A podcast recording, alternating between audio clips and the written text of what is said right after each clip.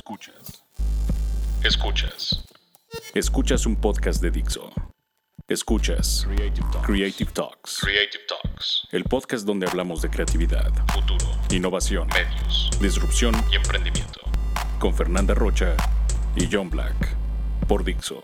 La productora de podcast más importante de habla hispana. Por Dixo.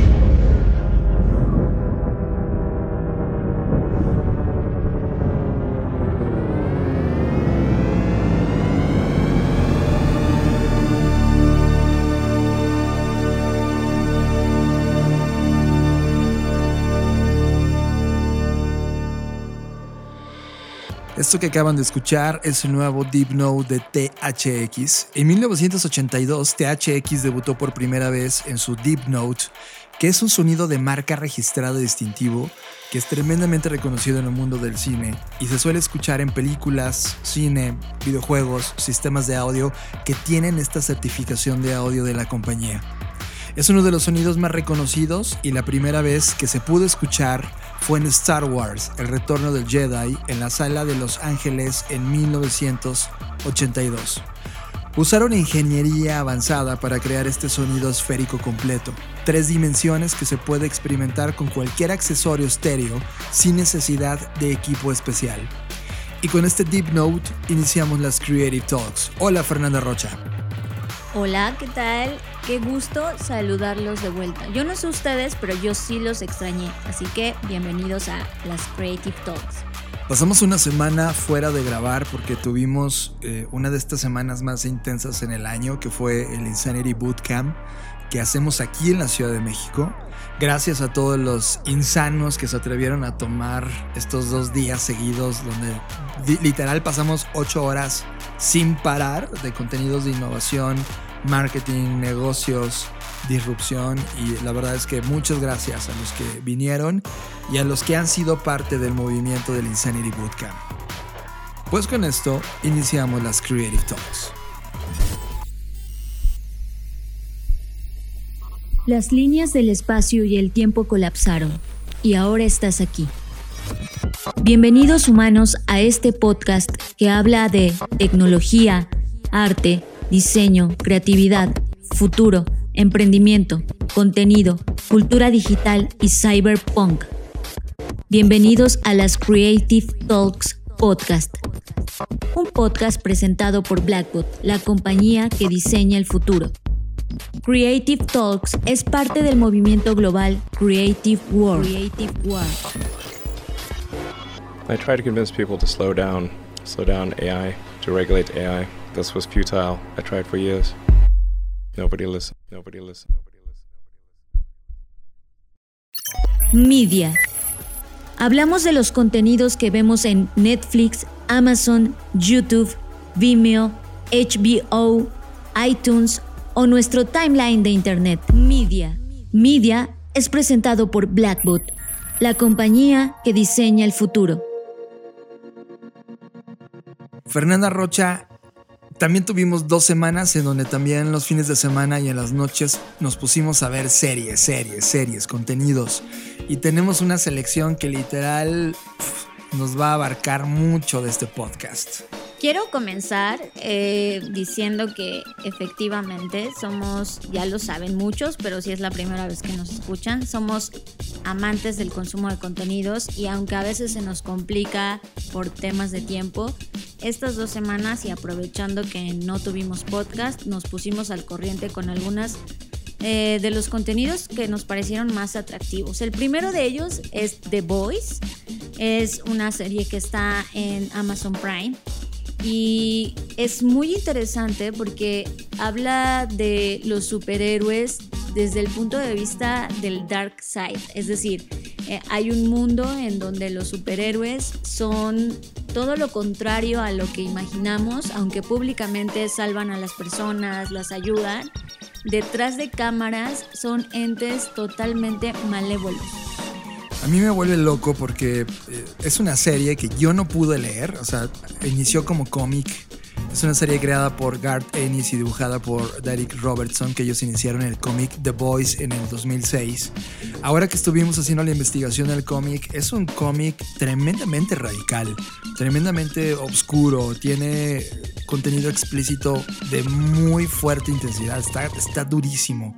Y ahora que vi The Boys, realmente lo que hacen es que nos colocan en una parte de la historia, en un mundo contemporáneo donde dice Fer, está gobernada por superhéroes que existen y que nos enseñan este lado oscuro y, realmente tremendamente humano, porque hasta hoy todos los héroes han sido romantizados como estas figuras intocables que siempre van por el mundo haciendo el bien. Pero sinceramente tú, si tuvieras un superpoder ahora mismo, ¿cómo lo usarías? Justo de eso se trata la serie. Se trata de qué pasaría con un humano que tiene poder y cómo a través de él usa la intimidación, el chantaje, la violencia, su placer, ¿no?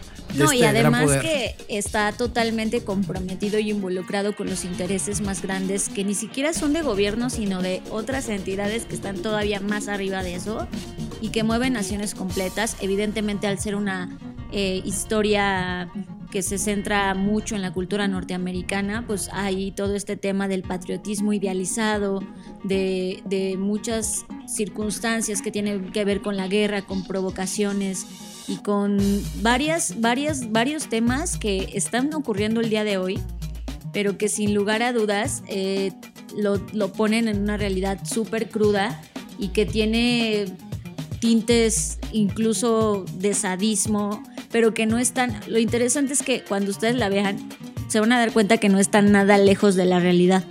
No queremos quemar tanto la historia, en verdad vale la pena estar frente a esta serie y consumirla, pero habla de una, un grupo de Seven, así se llama, que es un grupo elite de superhéroes con distintas habilidades que son tratados como marcas, brands, dirigidas a audiencias tremendamente particulares.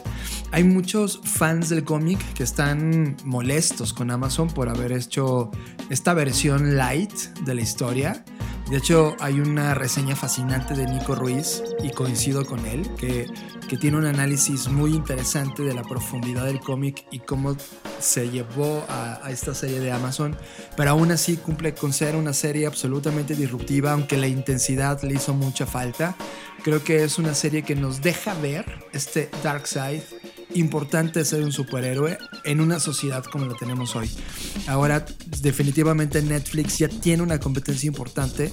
Netflix tiene su Umbrella Corporation y esto que está en Amazon sí vale el ticket. Es decir, si no has abierto una cuenta en Amazon y The Voice puede ser una entrada para eh, convencerte en estar, sí, creo que definitivamente lo hace.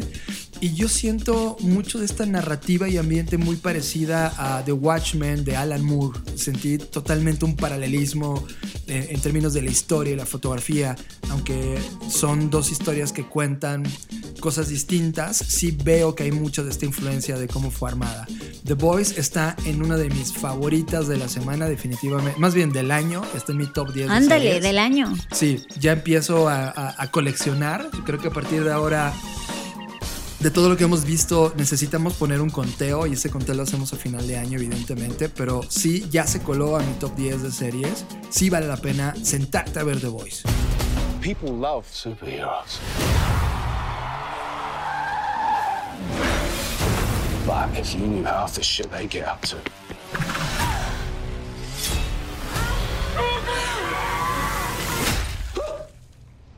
Fucking diabolical.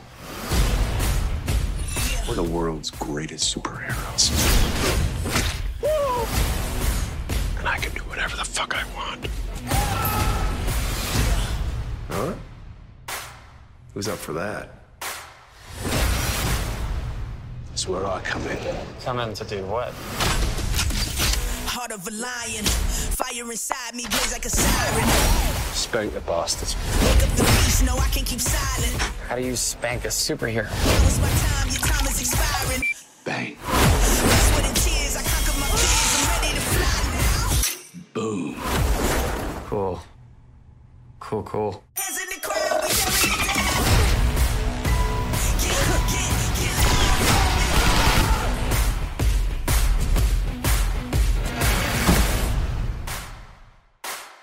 Estás escuchando Creative Talks Podcast.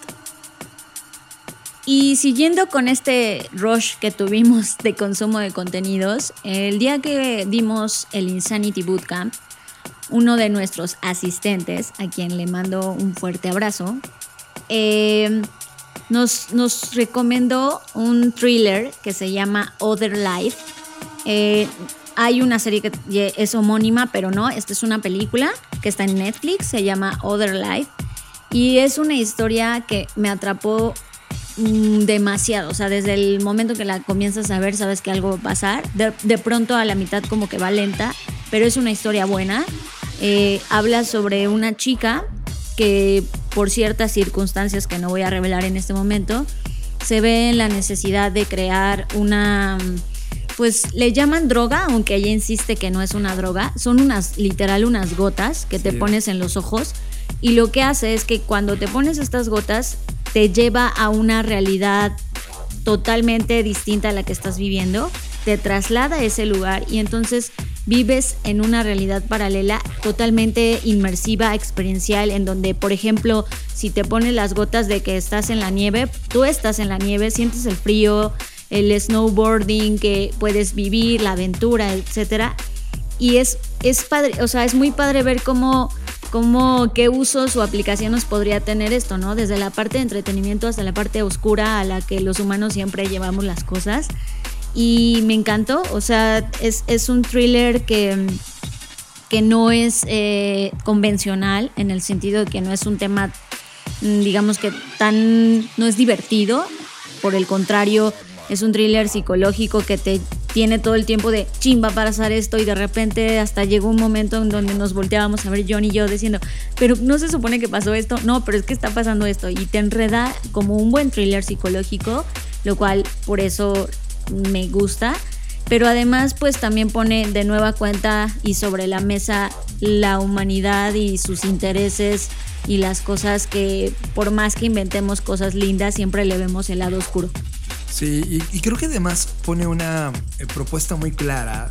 Cada vez que hablamos de realidad virtual, se nos viene a la mente lentes o cápsulas que ponemos en nuestros ojos o pupilentes, ¿no? Y creo que elimina esa línea imaginativa y pone un planteamiento de que la realidad virtual es realmente un engaño que hacemos al cerebro a través de una sustancia, porque el cerebro al final del día produce estas emociones, sensaciones y recuerdos a través de la química cerebral que es almacenada dentro de nuestras neuronas y esta joven eh, científica desarrolla esta sustancia que fue el proyecto base de su papá, o sea, la historia habla también de dónde vino este proyecto y el papá de esta eh, joven eh, fue el primer creador de la hipótesis central. Ella cuando, ya no vamos a contar la historia, pero hay, hay un momento en la vida donde ella decide dedicarse 100% en- a este proyecto porque le ocurre algo. Y ahora que en la película esto está en activo, que es decir, la tecnología es real, sí viene un cuestionamiento importante sobre la vida humana, sus aspiraciones y también cómo está el mundo corporativo de innovación y de las startups que de alguna manera se ve reflejado todo este problema y ambición de ser el líder y ser el primero y a dónde te puede llevar esta guerra de innovación tecnológica. Eh, sí hay una confusión porque la gente cuando pone Other Life le sale otra cosa de Netflix que se llama Another Life. No se equivoquen, es Other Life con O, Other Life. Y sí es algo que los va a molestar. O sea, yo creo que cuando terminé de ver el filme me sentí molesto, incómodo, inclusive hasta no con claridad mental de lo que acababa de ver. Pero sí es un planteamiento nuevo que te desafía en todo el contexto de entender qué es realidad y qué no. No al nivel de The Matrix, pero sí a un nivel totalmente nuevo. Creo que Other Life nos lleva a un mundo nuevo que ya dábamos por sentado que conocíamos y a través de este, esta película mm, realmente logra dibujar un nuevo escenario.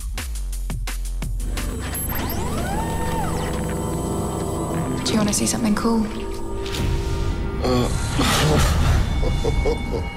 I don't think it'd be so real. As real as anything else. Why? Because memory's a chemical. Everything is. That's amazing.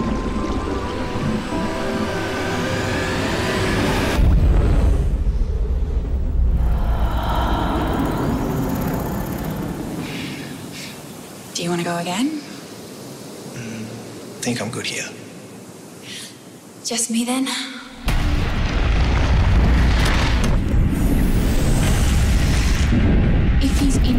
All he needs is a way out.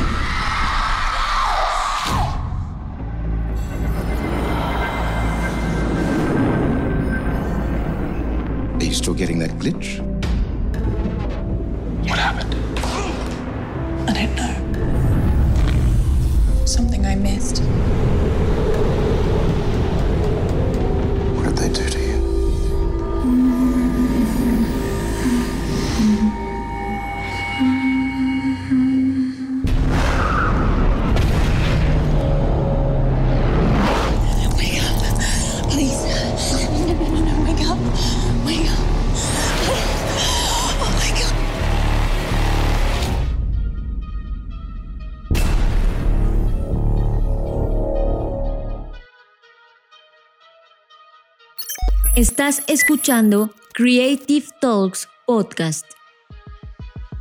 Y finalmente, mi favorita de estas tres, mi favorita de estas tres, Coincido. que se llama Years and Years. Uf, es uf. una serie que está increíble. Eh, también está en Amazon. Y no, esta no está en Amazon, sí. está en HBO. Ah, Y- sí, cierto. Sí, no está. Es Lo cual también pone en predicamento que les hemos contado una serie de Amazon, una de Netflix y ahora una de, De HBO. Pero de verdad, de verdad vale, vale totalmente la inversión en esta plataforma solo por esta serie. Eh, definitivamente, Fer, esta está en mi top 5 del año. Así Sí, sí, yo va. también. Sin duda, esto sí está. O sea, no sé, no sé si ya en el primero es muy arriesgado Uf, decirlo, pero. ¿En serio? Pero sí, me encanta. Es. Y si bien es una crítica británica, es una serie que toca el aspecto global. Es decir, eh, sí ocurre pues en, en- en Londres y en todo este contexto europeo. Sin embargo, tiene muy en la mira la política global, lo que está ocurriendo en el mundo. Y la serie trata de un, un- un niño que nace un día y te va contando qué va pasando a lo largo de los años, por eso se llama Years and Years, pero los años están vistos hacia el futuro, es decir, comienza como en esta época contemporánea y cada vez va avanzando a 2020, 2025 dos- y así sucesivamente. Entonces es bien interesante ver todo lo que está pasando en el contexto geopolítico, económico y social en el mundo entero desde la perspectiva londinense y tiene matices bastante interesantes sobre y apuntes y señalamientos sobre lo que puede pasar, por ejemplo, con Donald Trump, lo que puede pasar con el tema del Brexit, lo que puede pasar con el tema de esta batalla entre China y Estados Unidos y apunta a cosas que yo estoy segura que no estamos tan lejos de, de lograr ver y vivir. Logran hacer un diseño de futuro y creo que nos llevan a escenarios distópicos totalmente, Fer.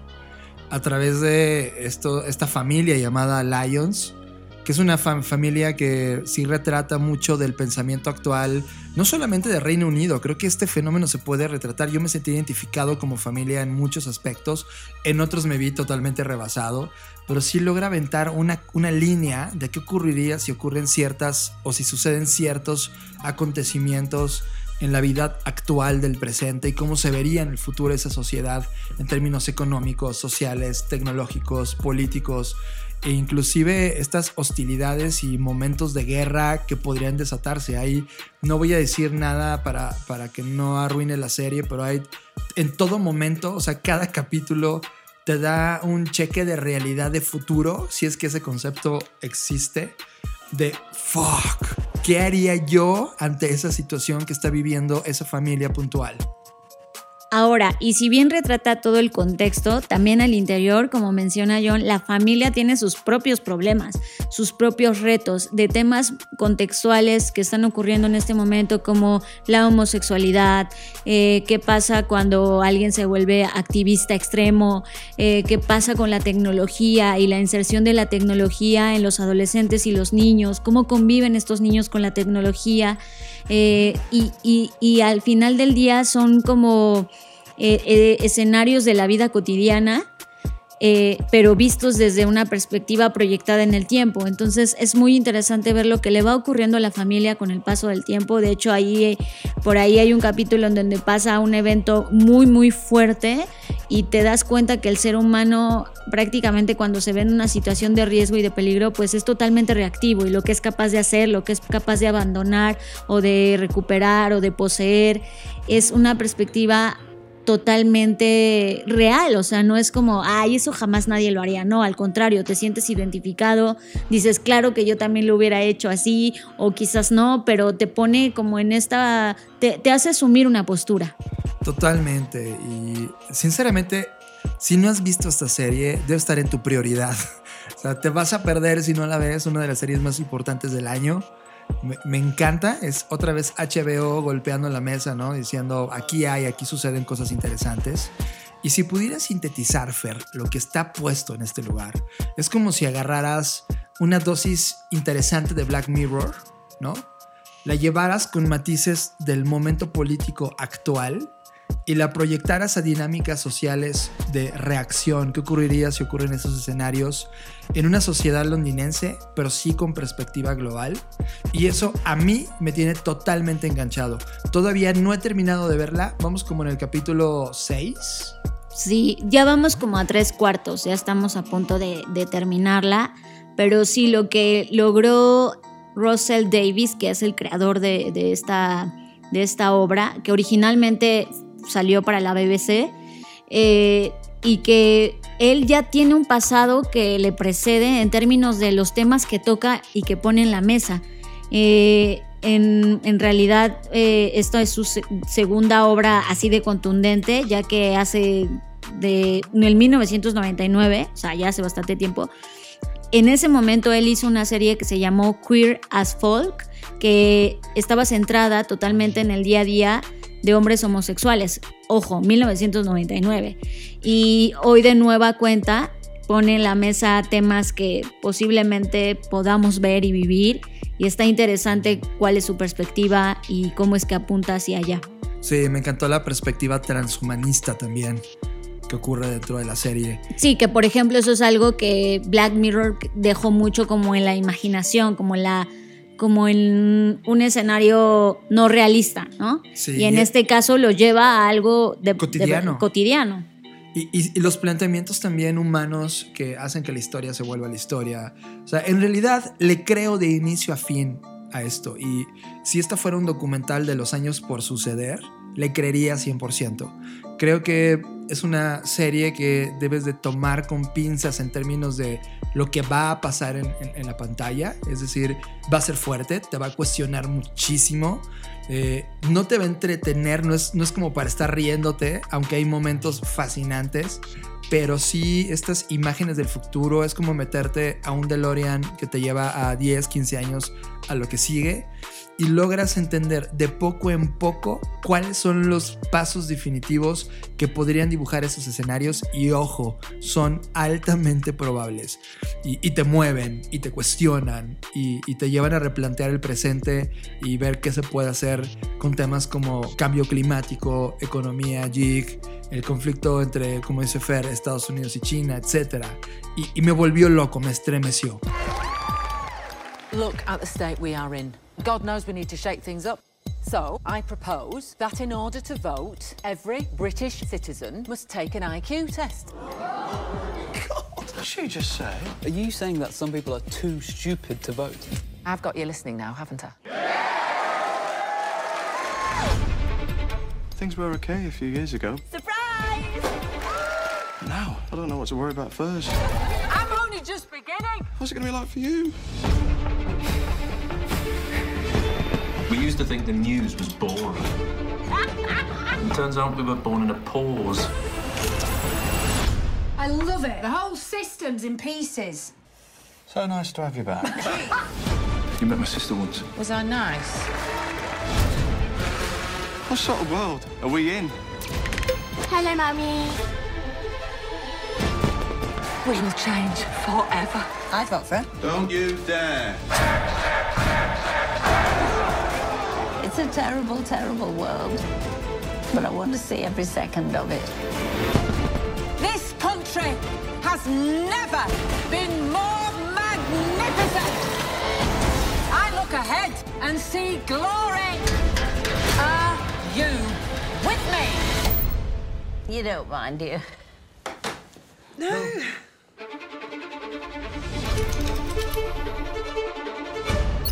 Estás procesando Creative Talks Podcast.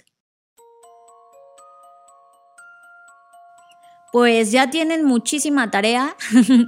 Eh, si quieren darse una dosis de temas que tienen que ver con percepciones de cómo estos, estos autores perciben que va a ser el futuro, pues ahí está. Si quieren algo como con mucho más drama y con mucho más, eh, eh, ¿cómo se dice? Fantasía mezclada con realidad, pues ahí está la The Voice. Y si quieren algo que también apunta hacia qué pasaría si pudiéramos vivir, de verdad vivir realidades alternas a esta, pues ahí está eh, esta película que comentamos de, de Netflix que se llama Other Life. Así que pues ya ustedes elijan eh, sobre qué se quieren poner a pensar. Un tip, Jersen Jersen la ganadora. Oye, también esto ha llevado a una gran conversación del resto. Si te das cuenta, hablamos de Netflix, de Amazon y de HBO.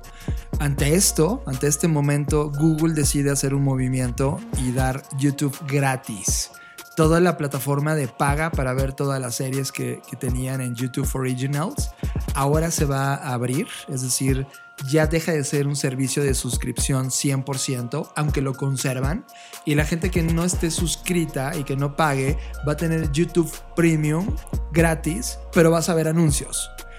Así que si tú estás pagando por YouTube, Pero a ver, ojo, aquí estás confundiendo los conceptos. Una cosa es YouTube Originals y otra cosa es YouTube Pre- es que. YouTube Originals es la, Exacto. la firma que genera contenido original. Exacto, y ahora esa, o sea, lo que, lo que va a pasar es ya todo el contenido va a ser gratuito, Todo sin discriminar todo el catálogo, y, pero si no quieres ver anuncio, tienes que pagar, ¿no? Sí, claro. va a ser como el cambio. O sea, los que pagan siguen pagando y van a querer o decidir pagar si no quieren ver publicidad al corte de la- del filme que están viendo o de la película que estén viendo, la serie que estén viendo. Pero los que no tienen problema con eso van a poder ver todas las películas y series originales de YouTube. Ay, qué padre, porque yo quería ver la de Karate Kid, ¿cómo se llamaba? Ah, sí, claro. Y la verdad es que ya era una plataforma más y decidí pagar HBO en lugar de YouTube, así que esto me pone muy feliz. Sí, claro, desde que lo escuchamos en Filmsteria cuando lo reseñaron, Cobra Kai se llama. Cobra Ah, Kai. Cobra Kai, exacto. Eh, creo que nos llamó muchísimo la atención, pero, pero la verdad es que, como tú dices, Fer, estamos llegando a un punto donde dices, oye, no puedo pagar todo. O sea, no. Y decidimos no pagar la YouTube y sí pagar la HBO, pero ahora que se va a abrir, pues bueno, vamos a consumirla con publicidad. Lo cual es una buena noticia porque podremos reseñar más contenidos en esta sección y definitivamente YouTube, al verse rezagado con la generación de contenidos a la velocidad del resto de sus competidores, decidió abrirlo. También alguien que está rezagado e hizo un movimiento fue Apple. Apple, eh, saben que ya viene toda la plataforma de contenidos, donde van a estar eh, Amazon, Disney, HBO, Netflix y Hulu. Pero ahora va a gastar 5 mil millones de dólares para toda la publicidad que van a lanzar para la plataforma de Apple. Entonces, eh, creo que ahí hay un tema interesante. Hasta hoy yo no tengo este, la necesidad de ver a través de Apple algo. De hecho, lo, descartamos. Tenemos Apple TV y tiene muchísimo que no lo prendemos. Pero ahora quieren retomar ese liderazgo que tenían y vamos a ver qué ocurre porque van a producir cosas como The Morning Show con Jennifer Aniston, eh, Witherspoon, está Reese Witherspoon que, es una como una, una serie matutina, una comedia dramática que va a estar ahí producida por ellos. Y la última noticia del día, que esta sí nos vuelve locos, Fer, es Keanu Reeves regresa con The Matrix.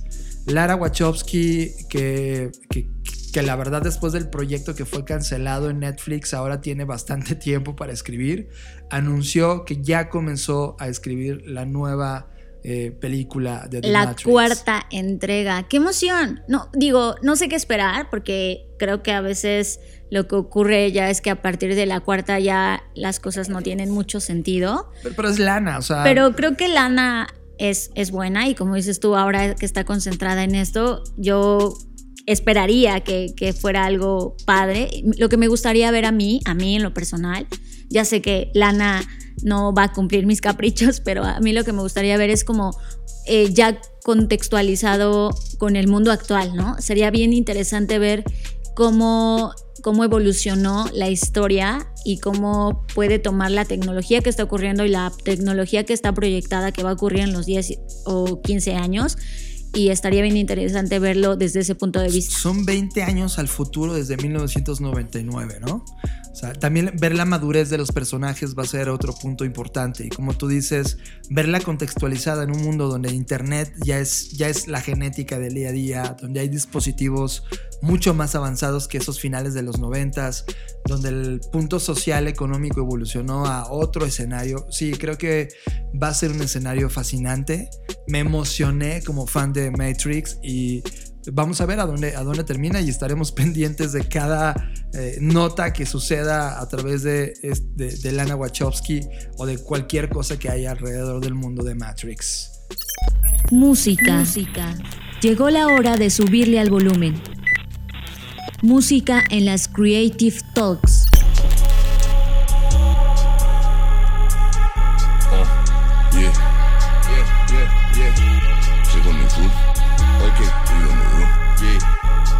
Sais qu'on est fou. Mandala, mandala, ok. Yeah. Moi, je dessine un mandala. Mes noirs savent que je suis blanc asiate. Mes robes que je suis blanc arabe. Mes noir que je suis dans la vibe. Ok, donc j'appartiens qu'à moi. Bon, donc j'ai la tronche inflammable. On manie les mots invariables. Nos coups de fusil à pompe l'infrabasse. Ils ont pas compris, je suis imbattable. Au deuxième couplet, ils seront loin de moi, man. T'es trop fragile comme dans Akassab. Pense Samuel lit dans le pentagramme. Je suis Illuminati au chien de la casse. Je tiens la cuirasse pour ton bien aval. Content pour toi si t'as bien de la chatte. Ou peut-être t'as spawn sur le compte Instagram. Moine, je dessine un mandala. Noirs savent que je suis blanc asiate. Mes robes que je suis blanc arabe. Mes noirs que je suis dans la vibe. Moine, je dessine un mandala. Mes noirs savent que je suis blanc asiate. Mes robes que je suis blanc arabe. Mes noirs que je suis dans la vibe. hein. Dans vibe,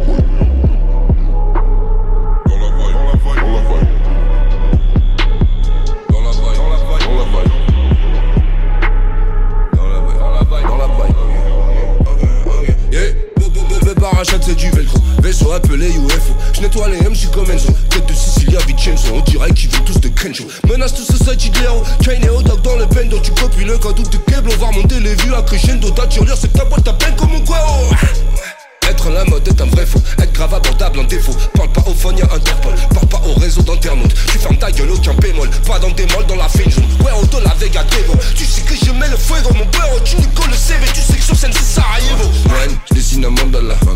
Savent que je suis blanc asiate. Mes robes que je suis blanc arabe.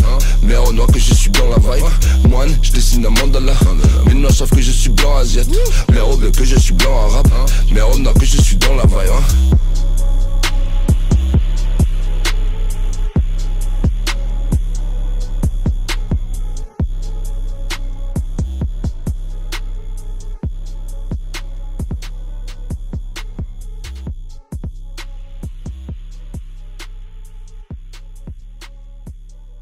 Estás procesando Creative Talks Podcast. Y en esta sección de las cosas que nos, que nos cagan y que nos preocupan y que nos... Pues sí, o sea, sí es... No sé cómo expresar emocionalmente lo que nos pasa en este momento con esta noticia que seguro ya todos están al tanto sobre el tema de los incendios que están ocurriendo en el Amazonas.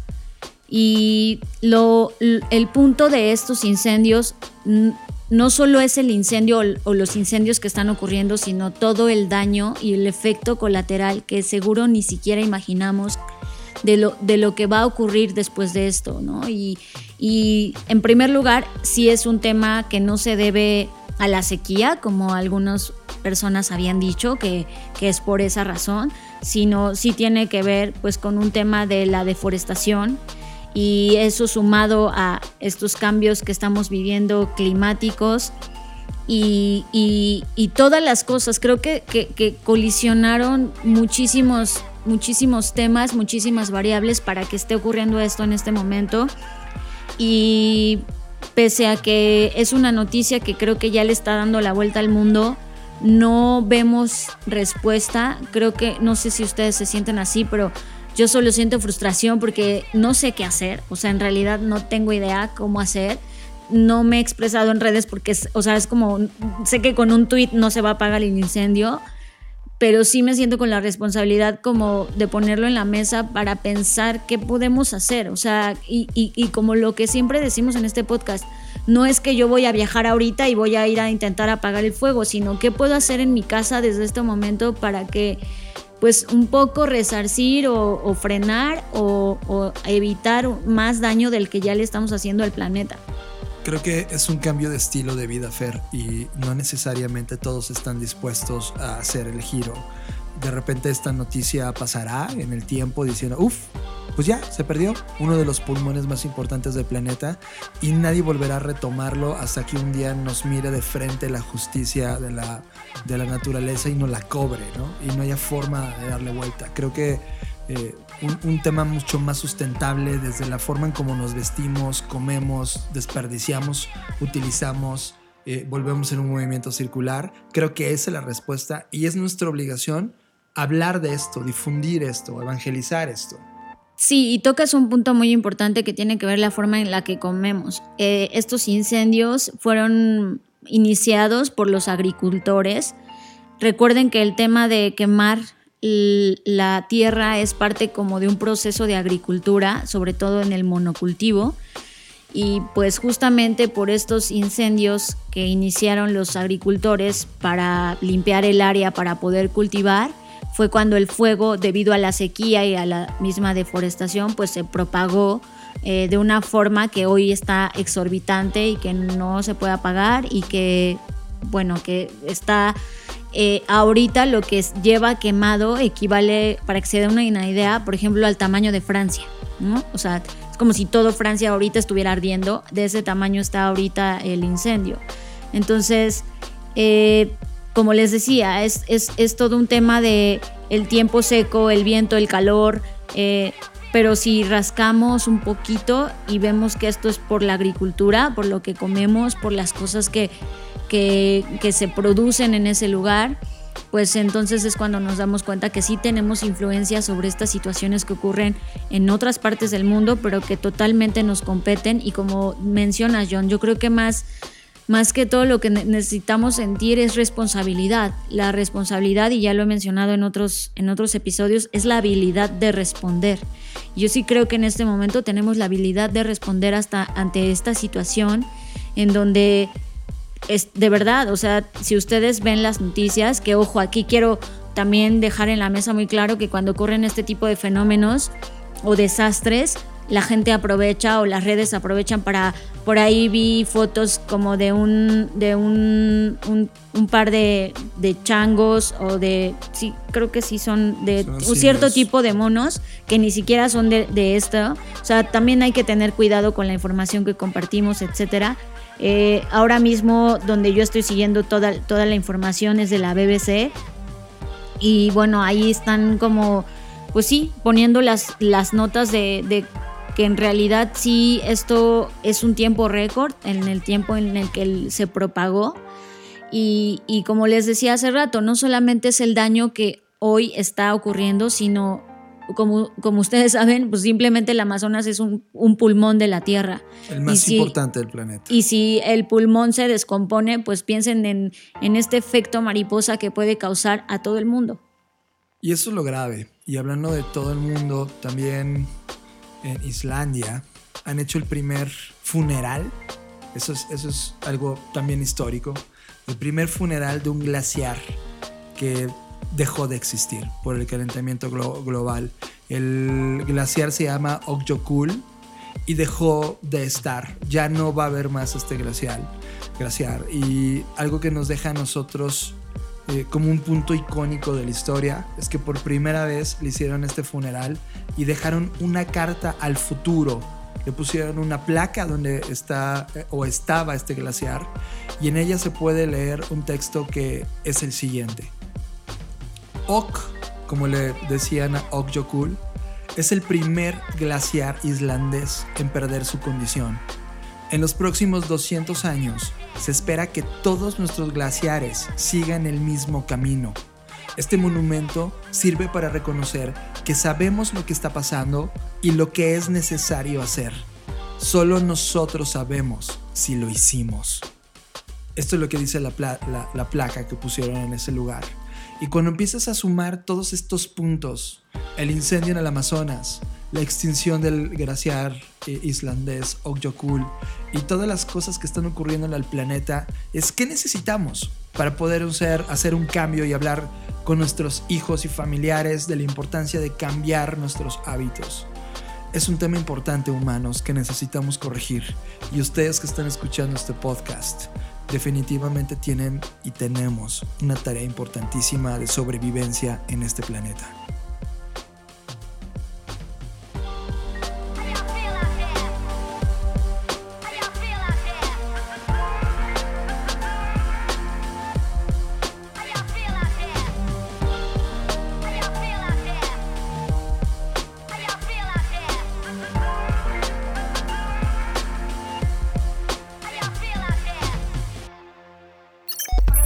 Somos adictos a las tendencias. Las compañías nos pagan por obtenerlas. Así que nos preguntamos, ¿por qué no compartirlas con ustedes también?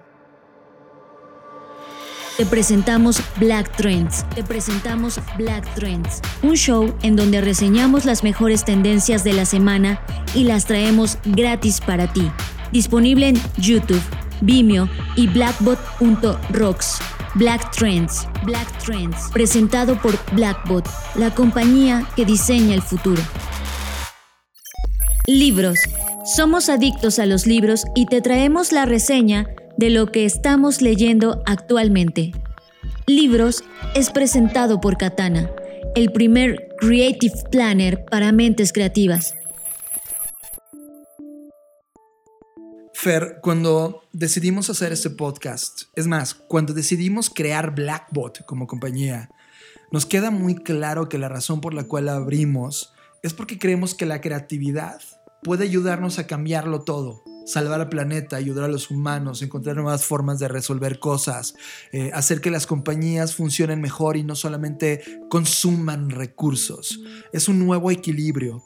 Y de hecho hay un libro que se llama The Rise of the Creative Class, escrito en el 2002 por el sociólogo Richard Florida. Florida. Florida, el cual argumentó que definitivamente estaban haciendo una nueva clase socioeconómica que venía a transformar la economía norteamericana para siempre.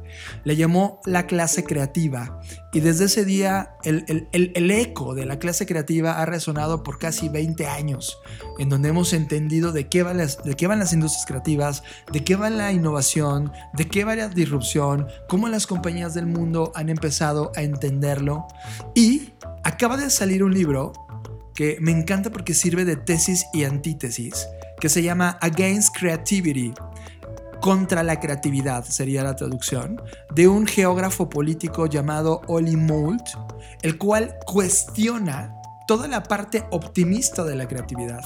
Él explica que gran parte de lo que llamamos creativo o conocemos como creativo no lo es en absoluto, sino más bien es más este, este objetivo de consolidar un status quo al servicio del modelo capital que ya tenemos. El, el modelo está hecho por trabajo, consumo y capital. Hoy el sistema que causa la falta de vivienda injusticias relacionadas con la precariedad, racismo, este eh, levantamiento del fascismo, esta desigualdad masiva, epidemia, salud global, eh, nuestro planeta en crisis y el resto de todos los problemas que estamos viendo es por culpa de la creatividad. Porque más bien él está viendo que la, la creatividad que hoy, hoy como la estamos concibiendo es para consolidar un status quo que determina un clasismo social distinto y eso ha provocado una gran diferencia entre ellos y nosotros, la clase creativa. Creo que este es un golpe duro, un golpe que te obliga a sentarte un instante y decir, ok, sí tienes razón. El simple hecho de que este podcast tú lo estés escuchando eh, representa el 1% de la humanidad, mientras el otro 99% está bailando reggaetón, ¿no? Y después de pensarlo horas y horas, después de haber leído el planteamiento de este libro contra la creatividad, yo a nivel personal sí creo que estamos no entendiendo qué significa la creatividad, así como muy pocas personas realmente entienden qué significa diseño. Y creo que han utilizado el arma de la creatividad para poder hacer un hipercapitalismo basado en la innovación que realmente no está resolviendo nada.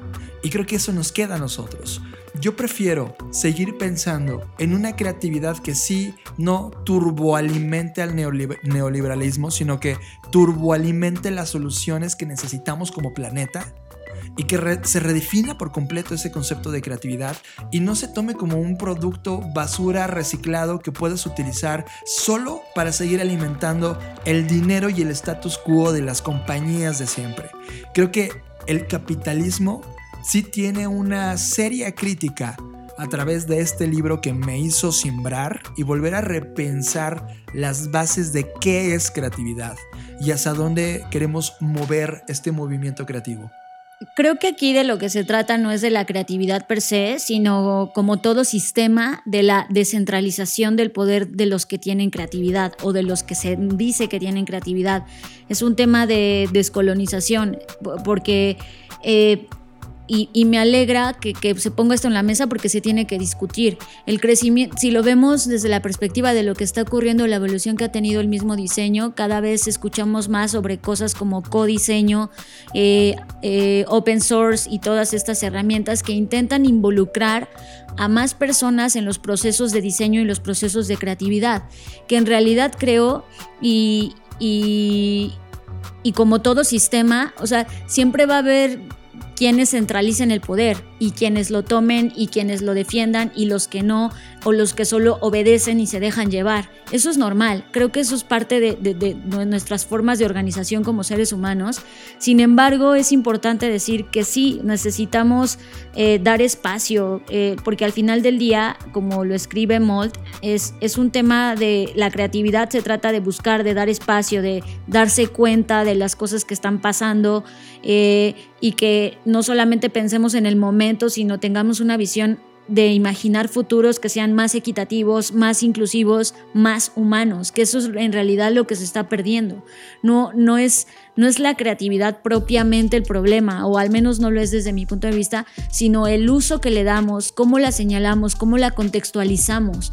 Eh, creo que esto es como eh, el tema, no sé, pienso en algo sencillo y coloquial como el alcohol, ¿no?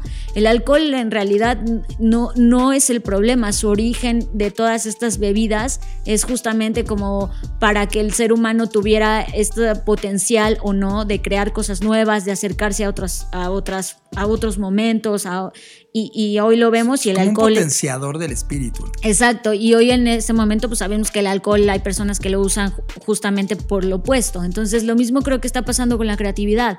Muchos están tomando la bandera de, ay, soy súper creativo porque hago memes en internet y es como, güey, no, porque en realidad no estás resolviendo ningún problema. Entonces eh, está padre, está padre que esto se ponga en la mesa y que es algo que se tiene que discutir y que qué bueno que está ocurriendo ahora para, para sumarlo a, como decías tú, John, a, a nuestras acciones, a si realmente lo que estamos haciendo son procesos colaborativos o nos estamos sumergiendo en el individualismo y estamos exponiendo, exponenciando el capitalismo.